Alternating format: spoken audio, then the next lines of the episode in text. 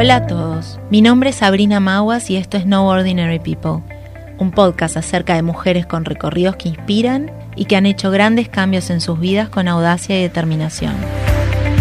Esta tercera temporada arranca luego de que de una forma u otra la vida nos cambiara a todos. El COVID-19 representó sin dudas una tragedia desde el punto de vista de la salud y las vidas que se ha cobrado, pero también nos obligó a reflexionar, a compartir experiencias y a buscar herramientas de resiliencia que muchos ni sabíamos que teníamos y que de otra forma no hubiésemos encontrado nunca. En este 2021 no puedo tener más ganas de hablar con estas mujeres valientes y emprendedoras. Seguiremos recorriendo sus caminos profesionales y compartiendo qué aprendieron en el proceso, cómo lidian con sus miedos e inseguridades y cómo se han ido preparando para la gran aventura de sus vidas.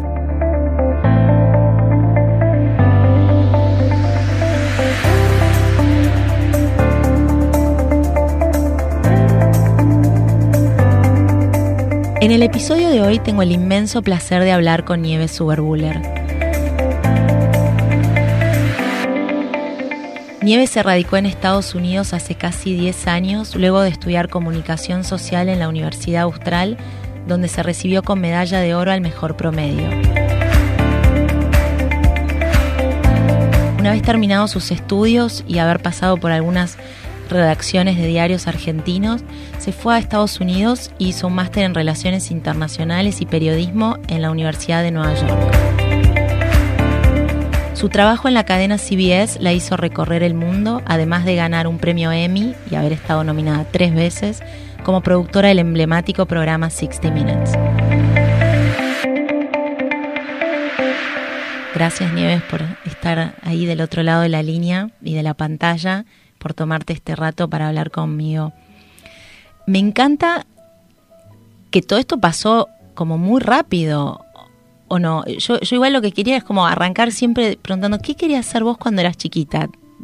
Para saber si algo tiene que ver con lo que está sucediendo. Bueno, gracias a vos por invitarme, es un placer. Y la verdad es que estudié periodismo a raíz de mi curiosidad, porque siempre fui muy curiosa y cuando terminé el colegio, mi papá me regala la guía del estudiante con todas las posibilidades de carreras que uno puede estudiar en Argentina.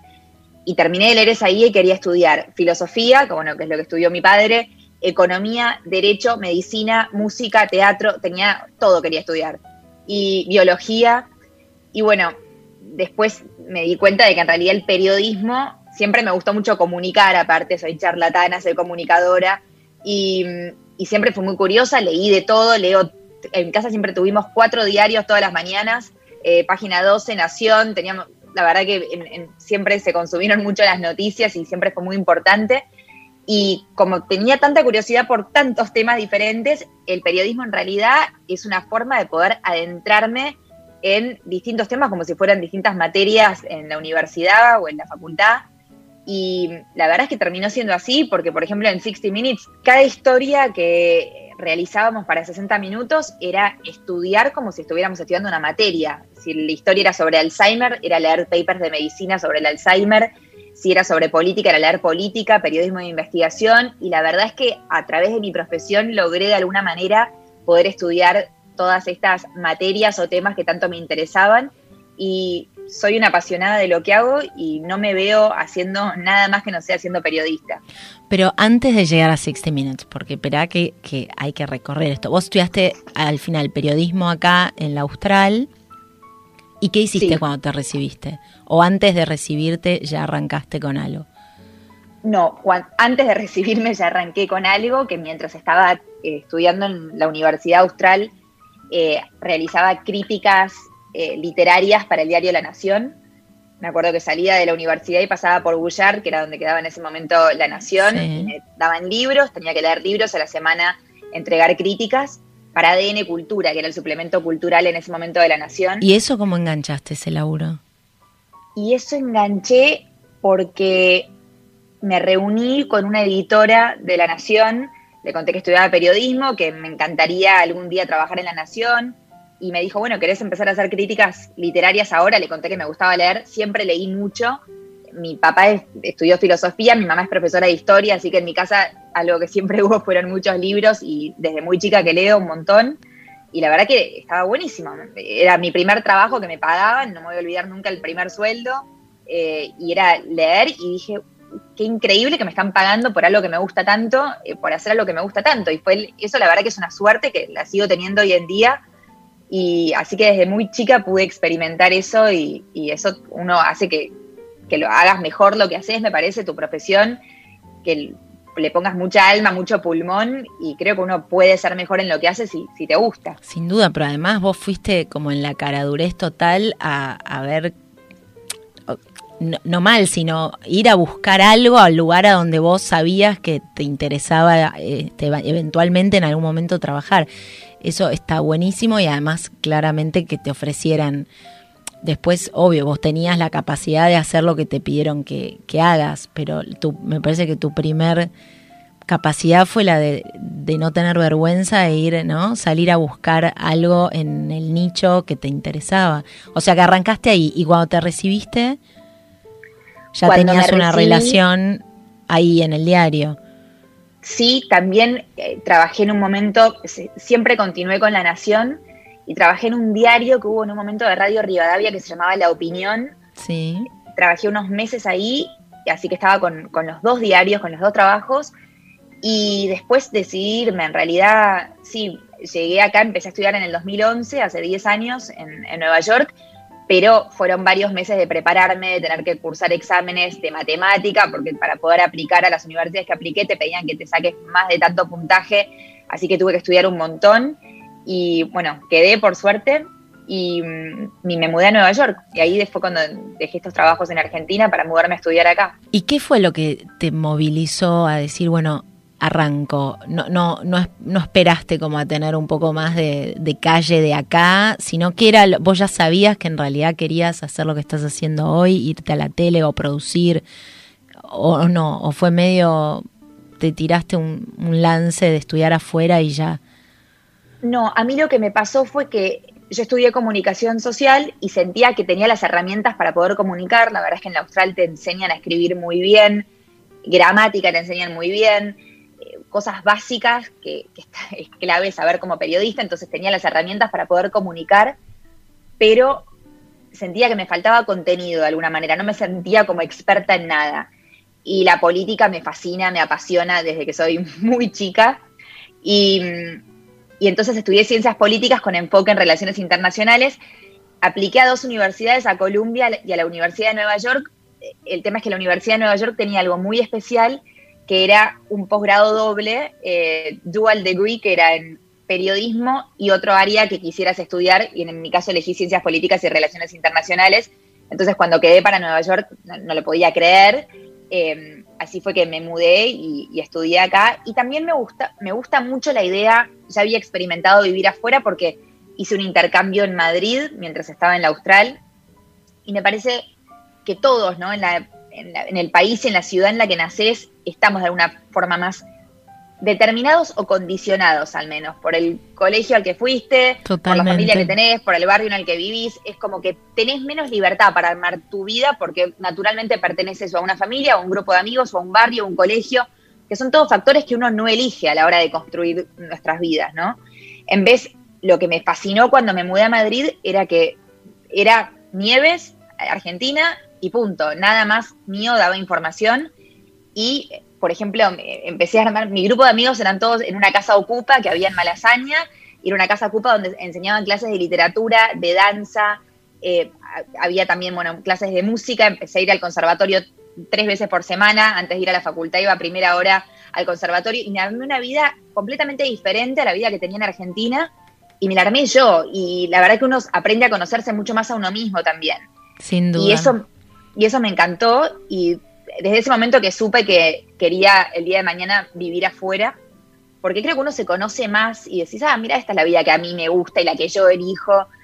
Y, bueno, poder estudiar y trabajar, aparte en un país tan meritocrático como es los Estados Unidos, para mí tenía un peso mucho más grande.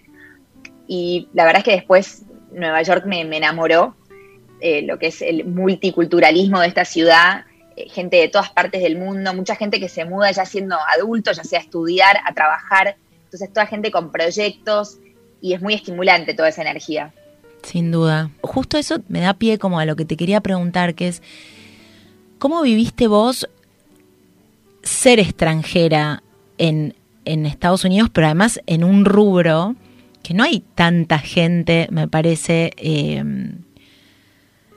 sí, hay muchos inmigrantes probablemente, gente que vino más chica y que creció en Estados Unidos, pero corregime si, si me confundo, si, si no hay tantos periodistas que llegaron hace 10 años al país o una cosa así, o menos, porque vos ya hace muchos que estás trabajando, llegaste hace 10, pero arrancaste a laburar rápido, de hecho quiero que también cuentes eso, ¿no? Una vez que estabas estudiando, cómo, cómo entraste a trabajar, pero, pero hablando esto de, la inmigración y, y cómo fue tu experiencia personal, sí entiendo la libertad que uno siente y que uno sale de sus zonas de confort y que eso te hace conocer aspectos tuyos que probablemente no, no hubieses conocido en otras circunstancias o si te quedabas en tu casa. Pero ¿cómo es del otro lado? Sí, la verdad es que en, en 60 Minutes yo era la única latina en 60 Minutes Justo ahora el año pasado contrataron a un chico con, quien viajé, de hecho, a Venezuela a grabar el año pasado, justo antes del COVID, fuimos a grabar un segmento a Venezuela juntos y éramos ahí los únicos dos latinos, pero estamos hablando del 2020. Eh, yo entré en 60 Minutes a finales del 2012, principios del 2013, o sea que fueron muchos años que era la única latina de 60 Minutes y la número dos, la segunda latina de toda la cadena de CBS. Así que fue, sí, creo que algo que siempre trato de hacer es lo que puede ser una desventaja, tratar de transformarlo en una ventaja. Mismo cuando ya me pasa algo que no está bueno que te pase, digo, bueno, te pasó esto, ya está, pero ahora, ¿qué podemos hacer positivo de esto que pasó? Y lo mismo en un punto hice con mi característica de ser argentina, de que el inglés está bien que vivo acá hace 10 años, pero no es mi primera lengua. A veces siento que yo no hablo ni bien inglés ni español, porque estoy todo el día hablando en inglés, entonces siento que perdí bastante el español, pero el inglés no es mi primera lengua. Y entonces, la verdad es que me ayudó a crecer al revés, porque empecé a proponer un montón de segmentos en Latinoamérica. Con 60 Minutes viajamos a Colombia dos veces, viajé a Argentina tres veces. Nunca grabaron tantas historias en Argentina como cuando eh, las produje yo. Viajé a Venezuela el año pasado. Entonces empecé a hacer muchísimas más historias eh, con un foco en Latinoamérica, que también eso era mucho mi sueño y mi objetivo como periodista latina viviendo en Estados Unidos, poder poner un poco de foco en la región latinoamericana, que quizás no aparece tanto en los medios, ahora un poco más, pero somos el 18% de la población, somos la minoría étnica más grande de este país y creo que hace falta que nuestra voz se escuche más fuerte en los medios en general. Así que en ese sentido me sirvió para marcar una diferencia en 60 Minutes. Ahora estoy, bueno, 60 Minutes es mi familia, la verdad que estuve muchos años, no, no me alcanzan palabras para agradecerles lo que crecí, pero ahora empecé a trabajar en un lugar nuevo porque estoy delante de cámara, eh, soy anchor, eh, se llama Cheddar News, que es un canal nuevo de noticias. Y acá sí estoy delante de cámara. Dando las noticias. Dando las noticias, haciendo entrevistas. Y es muy americano. 60 Minutes también es muy americano, pero este lugar es muy americano y yo soy la única de las personas que está delante de cámara que no soy americana y me cuesta. Antes de, salir al aire siempre trato de leer todo, lo, un poco las, entrevistas, los nombres, eh, los, libretos, para ver bien las palabras y sé pronunciar todo, porque hay que, no solamente hace falta hablarlo y entenderlo, sino que cuando uno es periodista tenés que hablarlo a la perfección. Sí, que te entiendan, que no haya dudas. Que entiendan. Sí, así que siempre me tomo, que me doy cuenta que mis compañeros no hacen eso, ellos llegan y leen lo que les pongan y no, no lo tienen que leer de antemano yo todos los días lo leo de antemano para no mandarme ninguna macana. Pero, pero contame, ¿cómo fue ese proceso entonces? ¿Cómo fue que vos estabas estudiando en NYU y entraste a trabajar ahí justamente y, quedaste como siendo latina, la única? Contame esa historia. Durante el último cuatrimestre de, de mi posgrado, mientras estaba escribiendo mi tesis, eh, había que hacer, para poder recibirnos, tenías que hacer al menos una o dos pasantías. Por cada pasantía te daban un crédito, yo pedí hacer dos y que me den un crédito por cada una para poder hacer dos pasantías. La última la hice en 60 Minutes, que en realidad es televisión. Yo nunca me vi trabajando en televisión, siempre pensé que iba a ser gráfico, siempre. Y mm, en, en NYU me doy cuenta de que había una materia que era hacer, un noticiero y te iban, iban rotando a los alumnos durante un tiempo hacías, eras el director, después eras el productor, después estabas delante de cámara y me atrajo como algo desafiante, y, pero mi posgrado en particular era solo periodismo gráfico escrito y entonces no te dejaban hacer ni tele ni radio. Y yo pedí hacer una excepción y de poder tomar este curso, me aceptaron la excepción y cuando termino el curso el profesor me dice, vos tenés que hacer tele, vos tenés que hacer tele, este último cuatrimestre que tenés una pasantía, aplica para hacer tele. Y yo históricamente, mi programa preferido siempre fue 60 Minutes, desde que vivía en Argentina, que miraba las investigaciones. Entonces apliqué, nunca pensé que iba a quedar y tuve varias rondas de entrevistas y quedé y no lo podía creer. Y bueno, empecé mi pasantía y mientras hice la pasantía te ponen a servir café, no te dan mucho más para hacer y yo lo entiendo porque un productor quizás no confía en la pasante, no sabes cómo trabaja, si te va a hacer bien el research o no. Yo iba, tocaba la puerta, decía, soy Nieves, la nueva pasante, si tienen algo para darme para hacer, y bueno, vas pidiéndole a los productores que te den tareas, si las haces bien, después te dan más, se corre la bola de que más o menos te pueden usar, de que sos buena, y siendo pasante ya me ponían en los créditos del programa, la verdad es que trabajé un montón, trabajé los fines de semana, como que le quería sacar el jugo, sacar el provecho a la pasantía, porque pensé que iban a ser solo unos meses, y cuando terminé eh, hubo siete productores, que no me los olvido más, que escribieron una carta eh, pidiendo que, me contraten fija, y, y la verdad es que nunca más me fui. Qué espectacular, Nieves, te felicito. Me parezco tu mamá. No. no, pero bueno, vos lo contás, es algo parte de tu vida que ya pasó hace un montón de años y lo ves como natural, pero es como que fuiste torciendo todas las, ¿no? Hacia donde iba el camino, le encontraste una vuelta y lo fuiste dando vuelta. Y para que siete productores hayan escrito, y, por eso fuiste durante tantos años la primera latina en, en ese canal, ¿no? Es como que también quizás, ¿vos crees que, quizás no hubo más porque los latinos solo se limitaron a, entrar o no se animaron o, no? ¿O realmente hay menos gente que estudia, por ejemplo, en tu, en tu posgrado? ¿Eran todos americanos o había gente de otros países? Había gente de otros países. En mi posgrado en particular, yo era la única latinoamericana. Habían muchas personas de la India, de China, de Corea, del sur. Había de Irán, de Francia, de, había de Europa bastantes. De Pero esa gente se estaba como especializando para después volver a sus países de origen, probablemente. Muchos volvieron, quedó una italiana que soy muy amiga, que quedamos amigas de la facultad, que quedó acá. Em, y después, sí, los americanos, la mayoría se volvieron a sus estados, porque muy pocos eran de Nueva York. Sí, la mayoría se fueron yendo la mayoría se fueron yendo. Y así que quedaste. Y entonces ahí quedaste. Y ahí, no, recibiste ese regalo y bueno, y ahí quedaste como que seguiste haciendo lo que venías haciendo, te dieron ya como un cargo mejor. O las responsabilidades eran las mismas y te pagaba más. ¿Qué, ¿Cuál era la diferencia? No, me dieron un cargo mejor. Me, me, contrató el, el editor ejecutivo como su asistente, pero era un puesto que estaba buenísimo porque como asistente podías ir a todos los screenings, a ver todos los segmentos, entonces tenía una exposición a lo que son las devoluciones en los screenings, que la verdad es que aprendes muchísimo por parte del productor ejecutivo y del editor ejecutivo. Y aparte, te dejaban, mientras que no interfiriera con tu tarea como asistente, poder trabajar en distintos segmentos con los productores. Entonces, la verdad es que también trabajé un montón, trabajaba los fines de semana, me quedaba a laburar en distintos segmentos con distintos productores y hubo un día que una de las productoras me ofreció trabajar para ella como asistente de producción y, la verdad que el editor ejecutivo en ese sentido le agradezco muchísimo porque también que él estaba cómodo conmigo, yo ya sabía cómo funcionaba el trabajo, todo, pero él lo que quería era que yo creciera, me dijo te felicito, lo que sí te pido que me ayudes a contratar a otro asistente, que le contraté, lo ayudé a entrevistar y en todo ese proceso, y ahí eh, me contrataron como asistente de producción y empecé a ser productora después del, equipo de Leslie Stahl, que es una de las corresponsales que está desde el principio del programa, que es como una segunda abuela para mí hoy en día. ¿Y ahí tu trabajo en qué consistía exactamente? ¿Vos podías proponer historias o seguías como haciendo research de historias otras, digamos?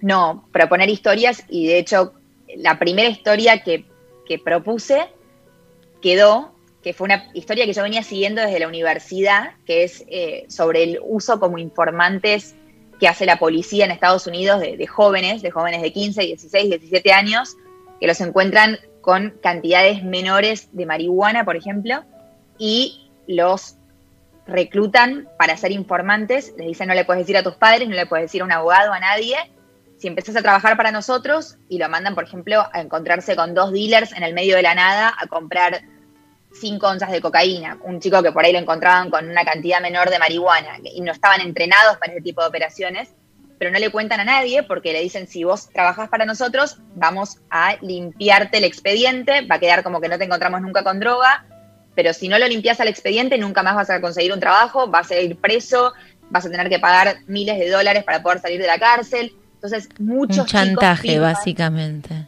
Por parte de la policía y de las fuerzas de seguridad, sí. Y pasa en todo el país, es algo sistemático. Y era una investigación que yo venía siguiendo desde la universidad, la propuse, la hicimos, eh, grabamos una historia en Florida de una chica que murió en una de estas operaciones porque los dealers le encuentran que ella tenía un cable, que tenía un micrófono y la matan en el momento.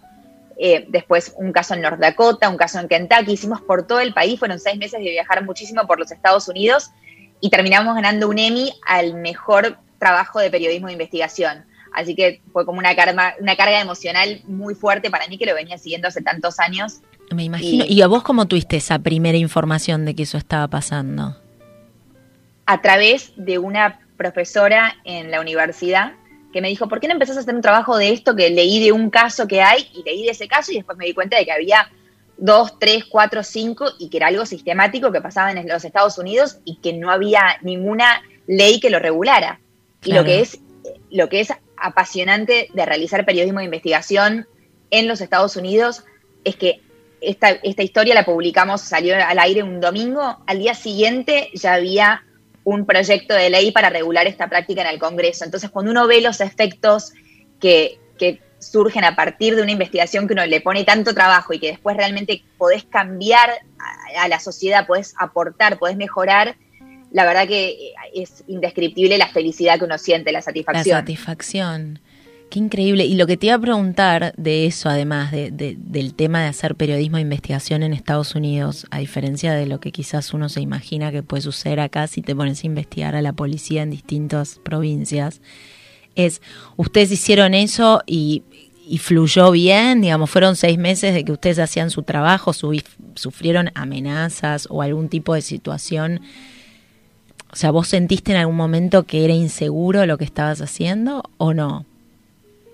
Lo más inseguro que tuvimos, sí, fue con, la policía local de Oxford, Mississippi, que es un pueblo en el que la policía, nosotros teníamos grabaciones demostrando cómo amenazaban a los niños, porque uno, un chico de 13 años los había grabado con el, con el teléfono mientras nos estaban tratando de reclutar sin que la policía se diera cuenta. Y viajamos como dos veces a Mississippi para hacer la investigación. Y me acuerdo que la productora con la que yo estaba trabajando estaba aterrada y a todas partes que íbamos siempre traía los tapes que íbamos grabando con, la cámara, lo que teníamos de grabaciones, los traía con, nosotros porque no los quería dejar en el auto, porque tenía miedo que nos los robaran. Entonces me dijo, sé muy cuidadosa porque la policía sabe que estamos haciendo este, este esta investigación. Nos llamaron y cortaron varias veces al canal también. Y una noche estábamos grabando y estos chicos que hablaron frente a cámara, pero tuvimos que proteger la identidad, les pusimos peluca y en sombra. Las entrevistas les cambiamos la voz cuando los editamos porque seguían siendo informantes, entonces eran muy, estaban poniendo sus vidas en peligro al hacer esto. Y entonces alquilamos como una especie de campo que había en las afueras, a media hora de Oxford, para que no supiera la policía dónde era que estaban yendo estos chicos. Y mm, a la noche estábamos grabando, era tarde, los camarógrafos, sonidistas, nadie había comido nada, después de hacer varias entrevistas y dije, bueno, voy a comprar, eh, voy a comprar comida para todos y vuelvo. Y cuando estoy comprando la comida, uno de los policías me ve en la estación de servicio y me empieza a seguir. Y me sigue, y yo iba por la autopista, era de noche, y me venía siguiendo. Y yo no quería volver a la casa donde estábamos grabando porque era justamente lo que querían. Claro. Bueno, di vueltas, di varias vueltas, la verdad que me quedé dando vueltas por la autopista, me metí, bueno, me perdí, en un momento el tipo me dejó de, seguir y ahí volví a este campo, pero esa fue como la situación quizás de más riesgo que, tuve acá en Estados Unidos. Fueron como 15 minutos que pareció, no sé, o 20 minutos que pareció una hora. Bueno, ¿esta es la, historia que vos dirías como la más icónica o hay algo que, te quedó como más marcado, no sé, de todas las notas que armaste o de las historias que armaste o, o lo que estuviste haciendo ahora? Bueno, después quiero que hablemos de eso, ¿no? De todo lo que cubriste también para canales acá en Argentina, de cómo se vivió todo, la pandemia, antes de la pandemia bueno, ya en pandemia todo lo que fueron las este, movilizaciones en Estados Unidos, pero en general, ¿cuál es la historia que para vos te va a marcar más hasta ahora? Cada historia te toca el corazón de una manera diferente, especialmente cuando es eh, periodismo long form, ¿no? Cuando no es corto, porque uno se dedica meses a esas historias, forman parte de tu vida, los personajes, los que uno entrevista, quizás los entrevistás varias veces, viajás a Colombia una vez, volvés, los entrevistás, en, era esta historia en particular era la que te contaba sobre el Alzheimer, que es un estudio que están realizando en Colombia para intentar encontrar la cura o la forma de prevenir Alzheimer. Los entrevistamos en Colombia, los entrevistamos en Phoenix, donde era que estaban haciendo el estudio. Entonces uno pasa mucho tiempo con estas familias y la verdad es que todas te tocan de alguna forma, todas te enseñan algo distinto. Creo que si hay una que siempre va a tener un lugar especial en mi corazón es un perfil que hicimos sobre Ben Ferenc, que es el último fiscal de los juicios de Nuremberg que está vivo, tiene 101 años, la verdad que tiene una historia de vida de película, fue fiscal de los Einsatzgruppen, que es uno de los escuadrones de los nazis, eh, a los 27 años, fue la primera persona en pronunciar la palabra genocidio en un juicio y él a partir de ahí, él aparte había sido soldado en la Segunda Guerra Mundial, eh, es refugiado que se mudó con sus padres desde Transilvania. Los padres eran porteros de un edificio en Hell's Kitchen, que es un barrio de Nueva York. Él aplicó después para, hacer para estudiar en máster en Harvard y quedó y estudió en Harvard, una familia muy pobre. Y después de haber sido el fiscal de estos juicios de Nuremberg de los Einsatzgruppen, terminó forjando, terminó creando lo que es hoy la Corte Penal Internacional y hoy tiene 101 años y sigue viajando por el mundo con el objetivo de erradicar las guerras. Es lo que crees que si hay un sistema internacional fuerte, bueno, como la Corte Penal Internacional, si es que todos los países fueran miembros, que eso lo que haría es que la gente no, los países no empezarían guerras si hay un sistema internacional legal que previene o que castiga estas guerras. Y es de las personas más mágicas y admirables, pura alegría, pura alegría, y no baja los brazos, porque la verdad es que el mundo vio situaciones muy similares a lo que fue el holocausto, fue en proporciones mayores, obviamente, pero tuvimos Ruanda, tenemos ahora todo lo que está sucediendo en Siria, hay situaciones similares que obviamente no son iguales, pero que nos demuestran que los seres humanos no aprendieron mucho de los errores pasados y él no baja los brazos y bueno, él siempre va a tener un lugar especial en mi corazón. Ahora en marzo fue su cumpleaños, cumplió 101 y siempre le escribo para el cumpleaños y seguimos manteniendo una relación. Tiene mail increíblemente y la verdad que me sigo hablando con él cada vez que pueda, nos escribimos, eh, cuando lo veo aparecer en las noticias, hicieron una serie sobre él en Netflix. Así que él creo que es la persona más especial que conocí, fue gracias a mi trabajo.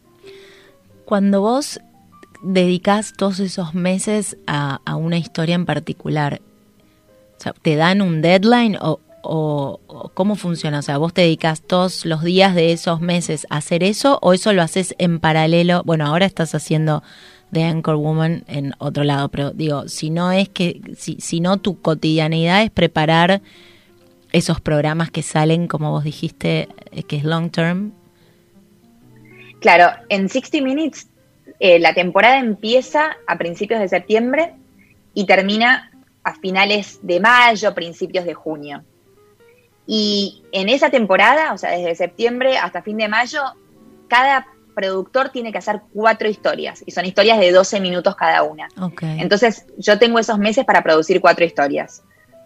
Eh, pero tenés que ir entregando antes, no es que puedes entregar las cuatro al final. No, no, tenés que ir entregando antes y uno cuando se dedica a una historia mientras tanto vas haciendo research para ver cuál es tu próxima historia, pero lo tenés ahí en el tintero, pero cada historia le dedicas muchísimo tiempo porque aparte implica viajar, es un trabajo con el que viajé mucho, ahora de Anchor Woman estoy siempre en, Nueva York, estoy fija, pero con 60 Minutes viajaba cada dos semanas, tenía un viaje para grabar, así que eh, sí, uno va, tenés en el tintero otras que las vas activando cuando ya estás terminando la que, la que estás lista para, para quizás eh, sacar al aire, y es un proceso de que una vez que lo, que lo grabo, lo traemos de vuelta, lo editamos, lo mostramos en estos screenings al productor y al editor ejecutivo, te dan feedback. En general son tres screenings que tenés y una vez que está listo ya lo sacas al aire. Es todo un proceso. ¿Y cuántos productores hay por programa? Hay 20, ahora, sí, ahora se achicó un poco el equipo, pero son 20 me enteré que se achicó hace poco porque están en realidad con dos programas, ahora están sacando un programa digital y medio que movieron algunos de los productores del programa de los domingos, que es el programa clásico, al programa digital, pero son 20 productores. ¿Y, pasa que, por ejemplo, uno le afane la historia al otro o no? O sea, cuando vos tenés ahí medio en el tintero una cosa, ¿la tenés bajo siete llaves para que nadie te afane la idea o qué? Ah, pero guerra. y más cuando pasa algo noticioso, cuando pasa algo noticioso que un perfil que querés hacer porque es alguien que justamente, no sé, es candidato a presidente o enseguida anuncian eso, es un sistema que hay que escribir una blue sheet, se llama. Esto es muy interno de 60, pero hay que escribir una blue sheet que es la historia que vos proponés, no más de tres párrafos, eh, explicando por qué esta historia es importante, cómo la harías, y en realidad es orden de llegada. El que primero manda el blue sheet es el que, el que tiene la prioridad. El que, el que clava la bandera. El que clava la bandera o cuando es algo difícil de conseguir, el primero que lo consigue. Pero claro, yo lo conozco muy bien porque yo empecé como asistente del, del, productor ejecutivo, del editor ejecutivo, perdón. Y mm, cuando se lo mandan al asistente, o sea, yo lo tenía que escribir. Lo recibías vos. Lo recibía ella. Entonces me venían y casi que me querían coimear para ponerme a mí primero, decir que yo fui primero. Venían todos los productores enseguida a, a pedirme. No, es un proceso que sí, hay competencia, pero competencia sana. Y la verdad que está buenísimo eso, yo me encanta porque te hace ser mejor, es como que jugás en un equipo, como jugar al fútbol en el Barcelona y te hace jugar mejor. Eh, son todos, la verdad que los periodistas que más admiro en el mundo eran mis compañeros, eran mis colegas, entonces eh, eh, es inexplicable lo que uno aprende de trabajar con gente así. Con gente que admirás. Y todo eso que me contás me hace acordar mucho a The Morning Show. Es, es así como el, la serie, ¿no? Eh, sí, bastante así, bastante así. ¿Cómo fue que decidiste, bueno, me bajo de esto y me hago Anchor Woman? Es, es como más, bueno, vas a tener mucha más exposición aún, me imagino, pero calculo que puedes participar menos de las historias o no necesariamente, vos también las puedes seguir sugiriendo o produciendo o no sé.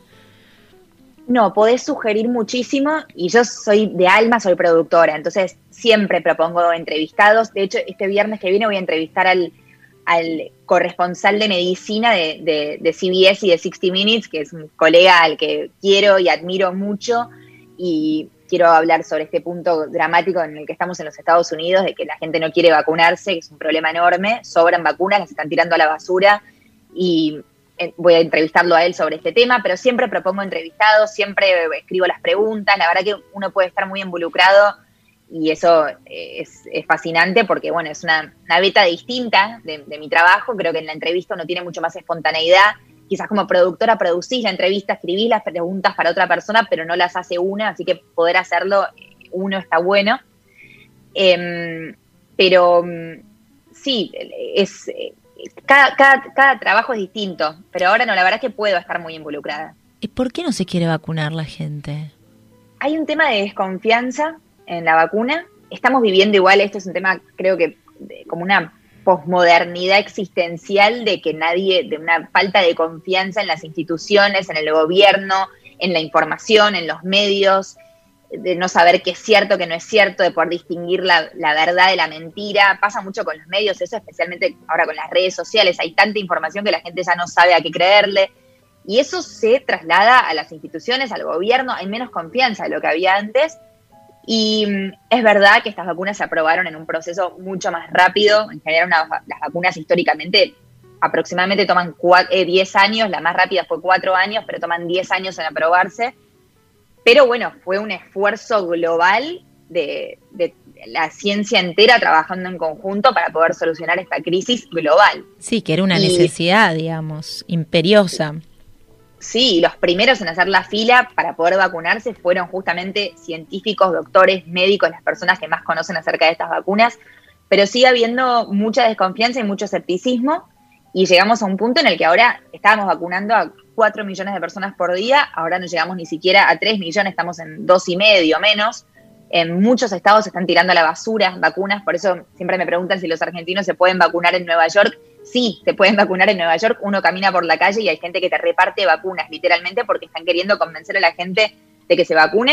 Y aparte ahora, en las últimas dos semanas, especialmente con la crisis en India, eh, Estados Unidos y el gobierno entendió, llegó a la conclusión de, que hasta que no vacunen al mundo entero, digo, a la mayoría del mundo entero, este, este, este, virus no se va a ningún lado porque va a seguir mutando. Y por eso ahora, eh, el viernes pasado, ya enviaron, empezaron a enviar vuelos a India para poder ayudar y también enviarán vuelos a Latinoamérica, que quizás eso no era así durante el principio de esta pandemia, era más America First y era el foco en los Estados Unidos y ahora por suerte eso cambió. Bueno, al principio de la pandemia estaba Trump en el gobierno, esa era como un, poco mi próxima pregunta. Por un lado, quiero entender por qué sentís que, que lo votaron en primer lugar. Y después, qué cosas pensás, porque siempre hay como una historia de alternancia, ¿no? En Estados Unidos. Es como que el americano necesita cumplir con esta cosa democrática de la alternancia y va y viene, dos mandatos, bueno, pero después cambia de partido y otra vez. ¿Qué pasa con toda esa gente que realmente lo, lo recontra apoyaba a Trump y un poco claramente lo sigue apoyando?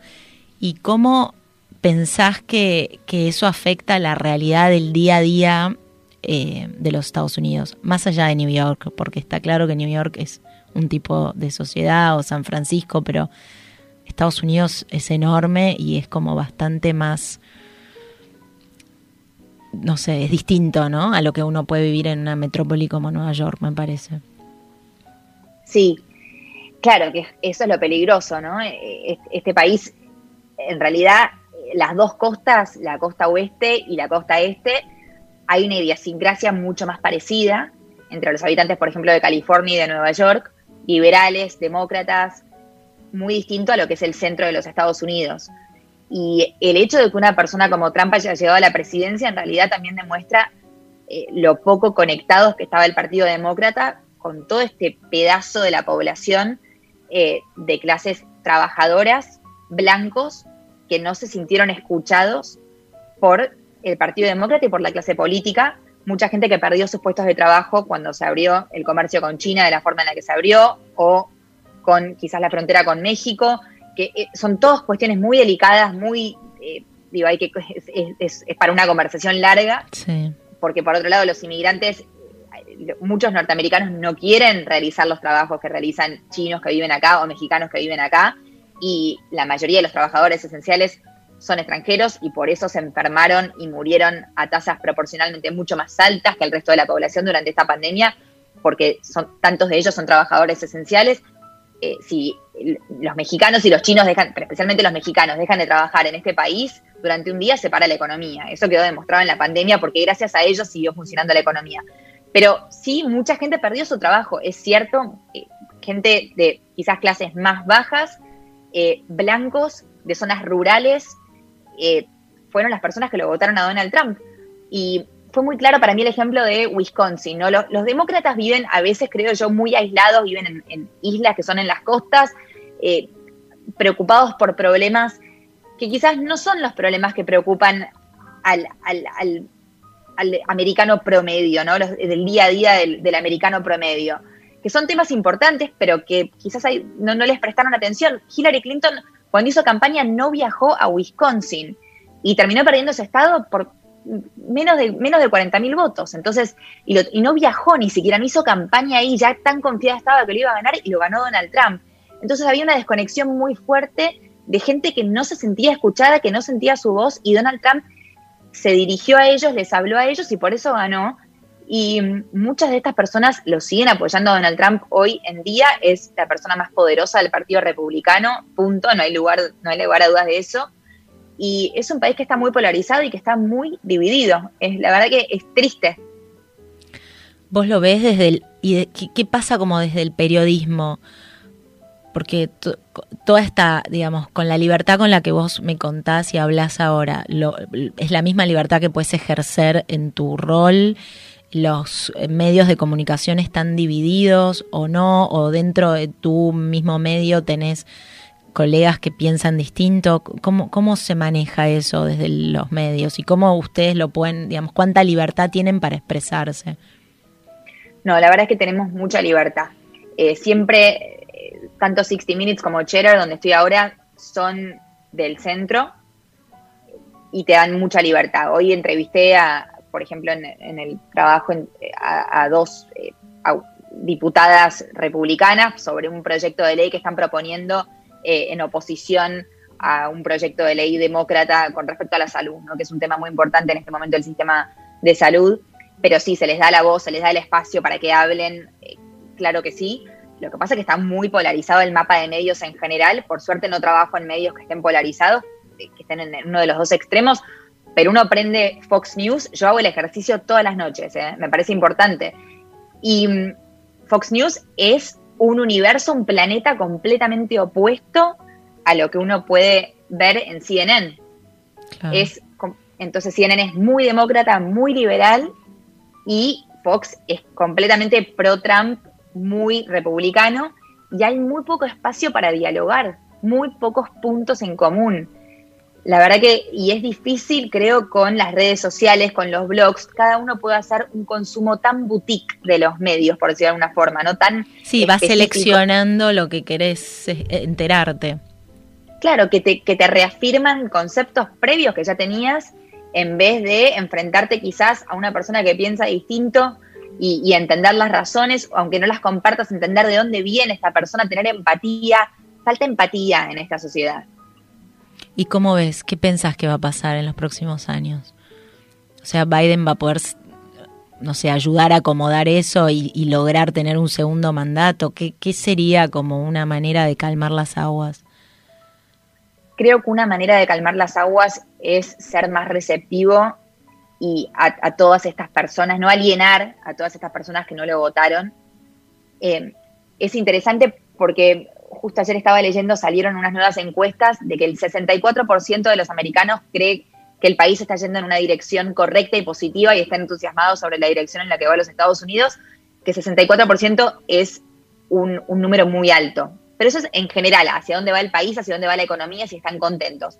Y después salió otra encuesta de el índice de aprobación de Joe Biden, y es un 50%. Y no sé cuándo volveremos a ver en este país un presidente que tenga más de un 50% de aprobación, justamente por lo dividido que está este país. Es muy difícil ganar ese otro 50%.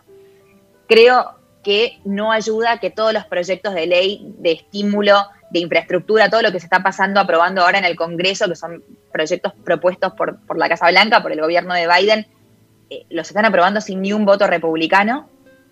Pero por otro lado, no hay mucha opción, porque los republicanos no van a apoyar un proyecto demócrata tampoco. Entonces eso, no hacer nada en un momento donde hay que resucitar a la economía, donde hay que terminar de, sanar este país después de lo que fue la pandemia. Entonces hay que aprobar estímulo, pero la verdad es que eh, eh, es feo o es triste ver cómo lo aprueban sin ni un voto republicano cuando es un presidente que en realidad su campaña la hizo en esto de la unión, del diálogo, de reunir al país, de reunificar a los dos partidos, de trabajar con los dos lados eh, del aisle, como dicen acá, de las dos alas del, Senado y del, y del, Congreso en general. Así que es una situación complicada en lo, en lo, político, la verdad que sí. Pero vos pensás que un poco también el que los que se tienen que quizás, obviamente los demócratas conectarse con toda la población con la que no estuvieron conectados tanto tiempo y desde el desde los republicanos, digamos, intentar también despolarizar, ¿no? Yo creo que hay como un poco de, miedo o, inseguridad de dejar de apoyar a, Trump en un punto y ahí mientras estén como anclados en ese lugar va a costar eh, encontrar una manera de construir un puente. Sí, va a costar mucho, lamentablemente. Creo que Trump lo que hizo fue muchos sentimientos que ya existían en esta sociedad. Por ejemplo, el racismo. Estados Unidos es una sociedad racista, pero quizás la gente antes no lo decía, se lo callaban. Y Trump les dio una licencia a todas estas personas para expresar su racismo. Fue muy fuerte lo que pasó el 6 de enero en el Capitolio, que personas entraron con eh, insignias, con carteles eh, pro-nazi, por ejemplo, o con las, con las banderas de la Confederación, que es básicamente, eh, digo, aprobar la esclavitud. Es muy fuerte para una persona afroamericana ver que entren al Congreso, al Congreso de tu país, con una bandera de la Confederación. Eh, y eso lo que muestra es que no, no hay ningún tipo de vergüenza, al contrario, hay orgullo de mostrar y de expresar ese racismo. Es complicado. Sí, aunque haya sido algo, digamos, orquestado, la realidad es que fue, se pasaron de la raya, ¿no? Es como que se llegó a un punto medio sin retorno. Sí, la verdad es que sí, y había mucha gente, mismo representantes, diputados, senadores, que, que apoyaron esto. Entonces, eh, eso la verdad que es mucho más preocupante. Nieves, me quedaría hablando con vos todo el día. Fue un placer. Te agradezco infinito, de verdad. Muchísimas, muchísimas gracias. Te felicito por todo lo que estás haciendo. Por invitarme. Al contrario, te mando un beso. Muchas gracias por invitarme. Muchas gracias. Otro. Chao, chao. Te gustó el episodio de hoy, por favor suscríbete en Apple Podcasts o Spotify o en donde sea que escuches tus podcasts y no te olvides de calificarnos y hacer un review. Me encantaría que hicieras correr la voz en las redes sociales. Si te gustaría escuchar a alguien en particular en el programa, mándame un mensaje directo a arroba no podcast o escribime a hola.sabrinamaguas.com.ar.